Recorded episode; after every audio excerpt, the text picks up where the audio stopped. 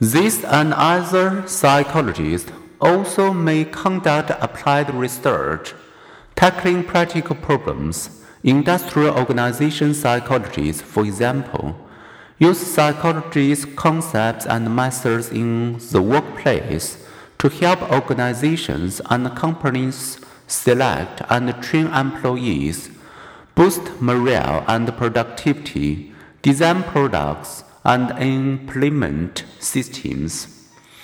Although most psychology textbooks focus on psychological science, psychology is also a helping profession devoted to such practical issues as how to have a happy marriage, how to overcome anxiety or depression, and how to raise thriving children. As a science, psychology at its best basis such intervention on uh, evidence of effectiveness.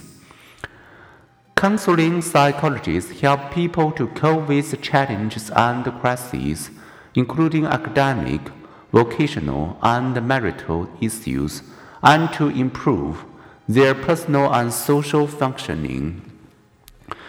Clinical psychologists assess and treat people with mental, emotional, and behavioral disorders both counseling and clinical psychologists administer and interpret tests, provide counseling and therapy, and sometimes conduct basic and applied research.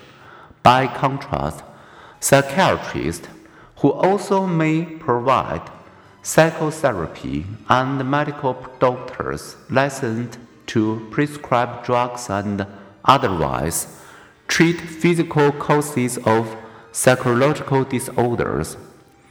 Rather than seeking to change people to fit their environment, community psychologists work to create social and physical environments that are healthy for all. For example, if school bullying is a problem, some psychologists will seek to change the bullies, knowing that Many students struggle with the transition from elementary to middle school. They might train individual kids how to cope. Community psychologists instead seek ways to adapt the school experience to early adolescent needs. To prevent bullying, they might study how the school and the neighborhood foster bullying and how to increase bystander intervention. With perspectives ranging from the biological to the social and with settings from the laboratory to the clinic, psychology relates to many fields.